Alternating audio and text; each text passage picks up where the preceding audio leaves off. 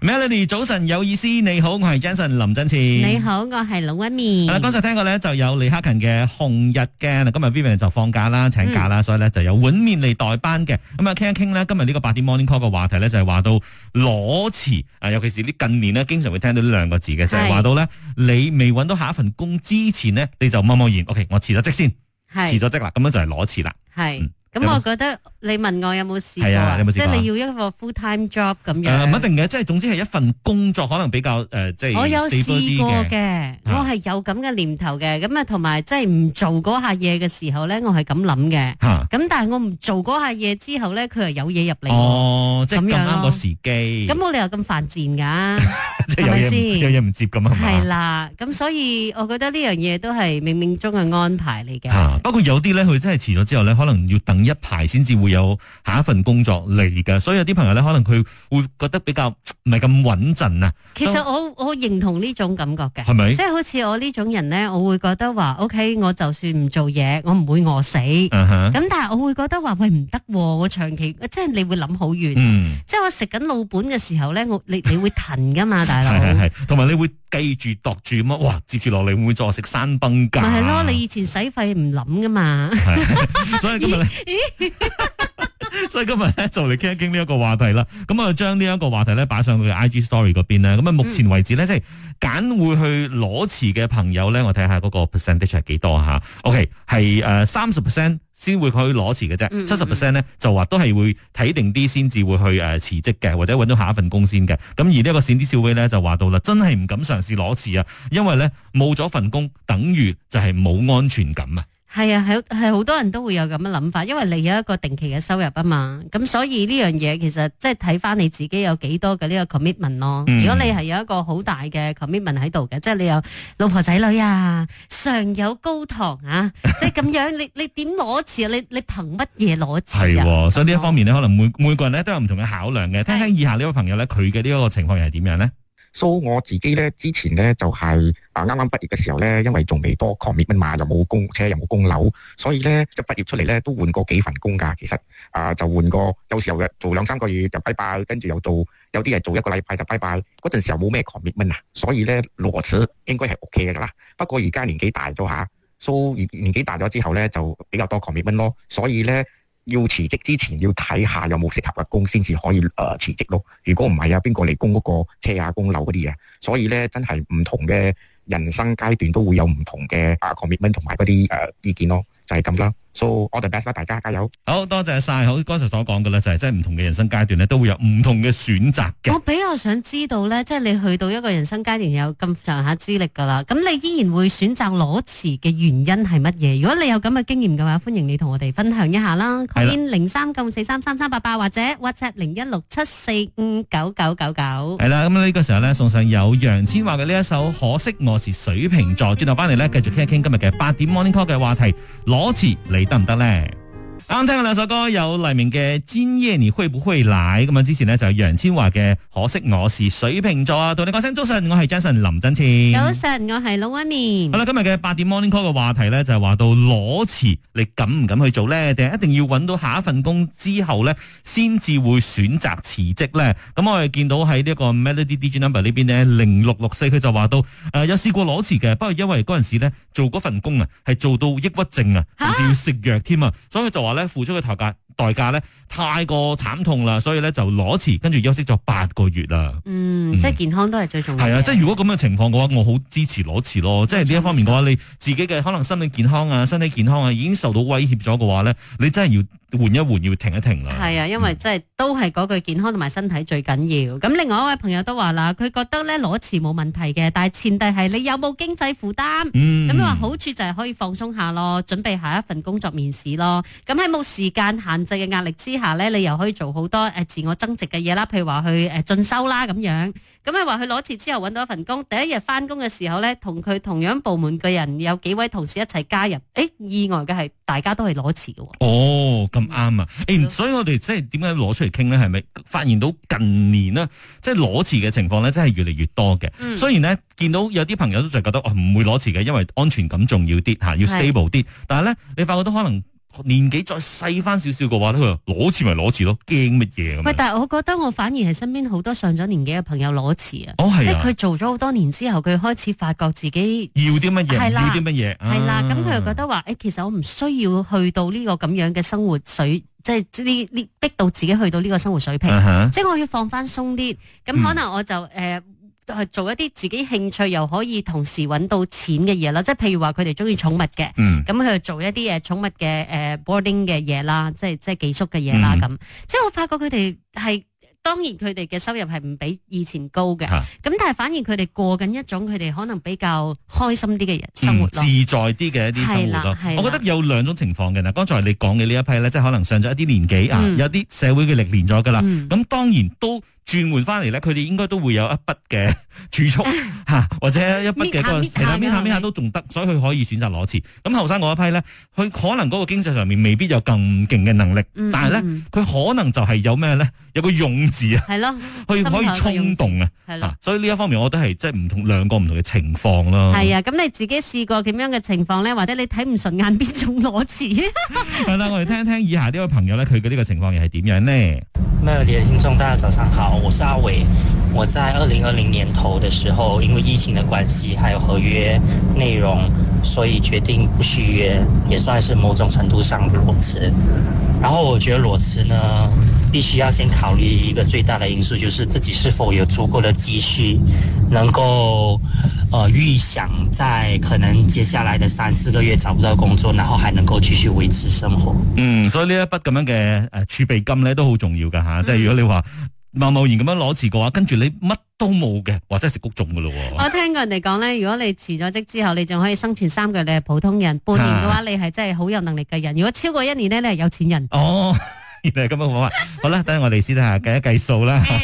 好啦，繼續 call in 俾我哋嚇，零三九五四三三三八八，或者將語音 WhatsApp 到 Melody DJ number 零一六七四五九九九九。你會唔會選擇攞辭呢？定係要揾到份工先至會辭職嘅咧？繼續守住 Melody。早晨你好，我係 Jason 林振前。早晨，我係龍威面。啱聽過咧就有張洪亮同埋莫文蔚嘅《廣島之戀》，繼續今日嘅八點 Morning Call 講一講裸辭，即係話到你未揾到下一份工，你就選擇辭職啊！咁定係你係一定要揾到份工先至會辭職嘅咧？係邊一類人呢？咁啊睇下呢一個 Melody 嘅 IG 上邊啦，咁啊 S C Lin 就話到嗱，除咗工作揾到佢面前呢，佢大多數咧都係裸辭嘅，因為咧佢想俾自己休息多啲嚇。就呢哇，呢一樣嘢，我覺得係係你自己選擇咯。有底氣啊，因為你會啊最清楚你自己嘅身體，你自己嘅一個心理狀況。如果你去到一個位嘅話，你覺得真係頂唔順啦，你需要休息嘅話，其實擺我面可以可以休息嘅。 都有 Melissa 啦，佢睇誒 Melody 嘅 Facebook 咧就寫話忍無可忍就無需再忍啦。哇呢啲朋友真係好得啊，係咪啊真係好得啊。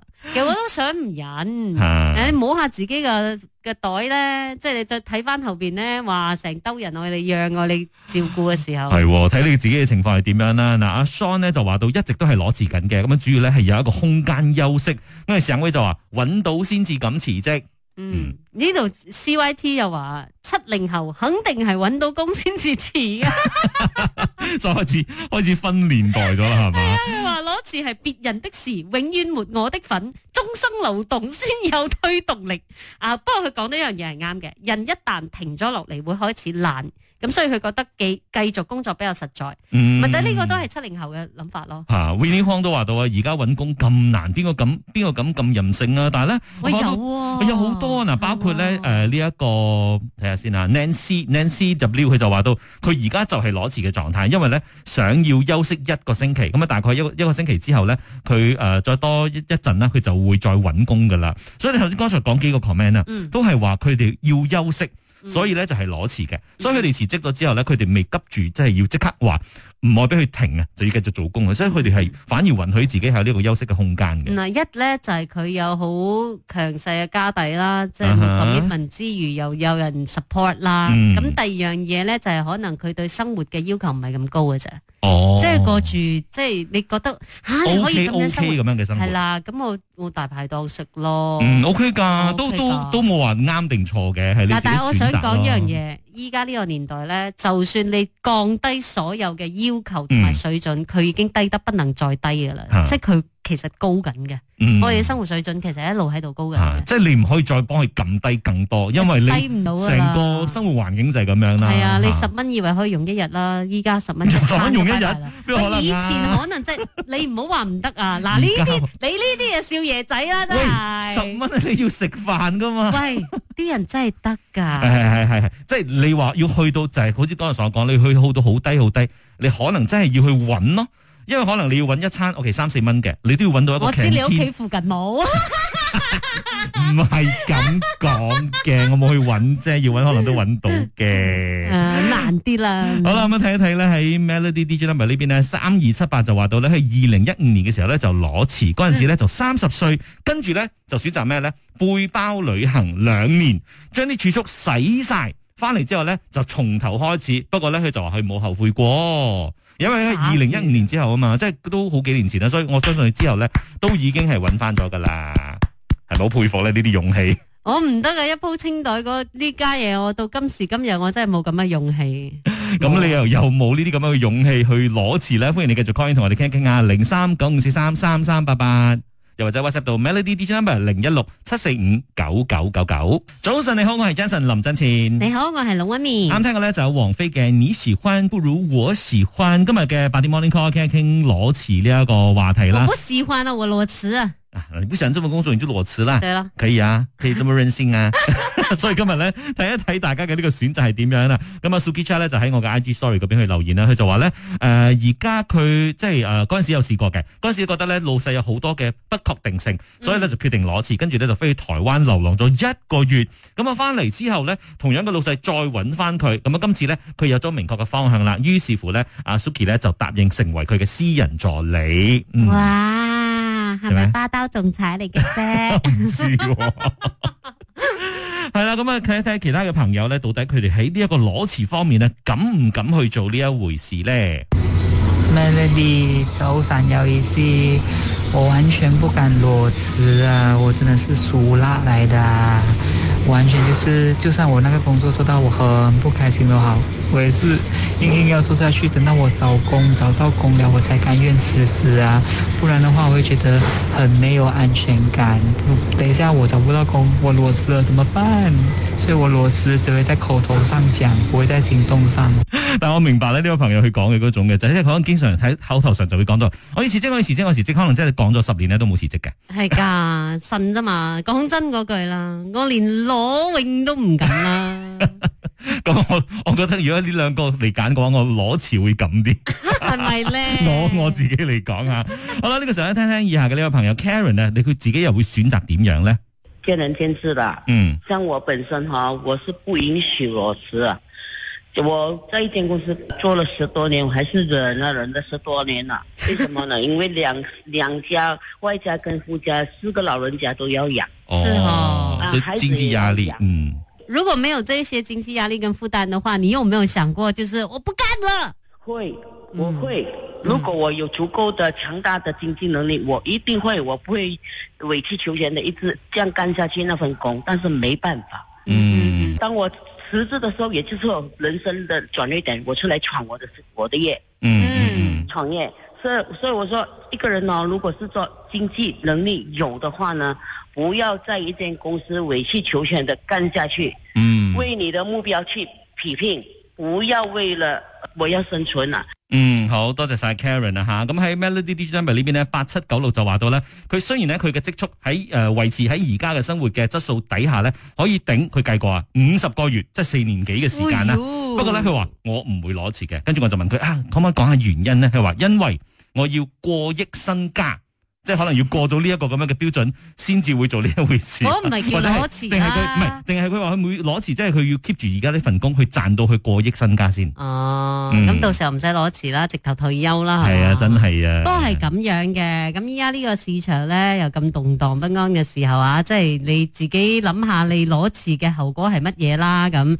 啊，仲有一位朋友啊，四五四七啊，佢就話到目前為止攞辭咗三次，第一次廿幾歲去咗韓韓國旅遊，第二次結婚之後去咗誒、呃、紐西蘭啦，working holiday 三個月，第三次係舊年因為自己嘅孩子有積蓄，咁屋企又冇好重嘅 commitment，哇，好勁喎！結咗婚之後生咗都仲可以攞錢。系嘛，所以所以咧，今日我哋聽過咁多嘅一個情況咧，即係要睇翻你自己個人嘅呢個情況，我哋要 assess 過先嘅，睇下你自己嘅經濟嘅狀況啦，你需唔需要養家啊，你 commitment 大唔大係啊？啊，跟住咧，誒、同埋睇翻個性啦，我覺得有時個性都扮演一個好重要嘅角色我嘅，哦呢個好關鍵。係咪？有一啲可能即係誒衝動任性啲啲啊嘅，嘅，任性啲係啦嘅，又或者係我咁啲嘅，可能佢攞少到冇乜問題啦。咁如果你係保守啲嘅、穩陣啲嘅，可能咧一定會揾到份工咧，先至會去做呢個或者舉動嘅參考下神童講嘅嘢啊。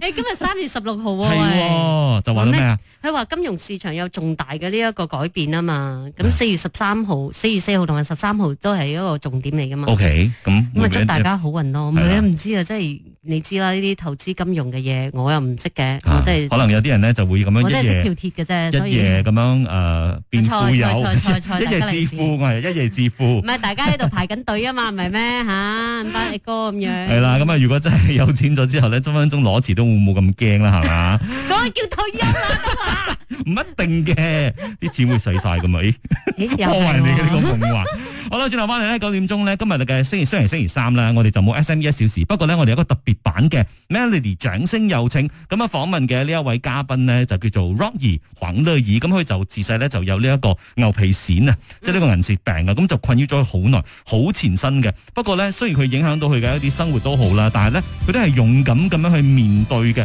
所以咧，今日稍後翻嚟嘅呢個掌聲有請女人之啊女女力之輩嘅呢個特備咧，就嚟聽一聽佢呢、個。充滿力量、好有正面力量嘅一個故事啊！吓，好啦，呢、個時候咧送上有 Beyond 嘅《真的愛你》，繼續守住 Melody，早晨有意思。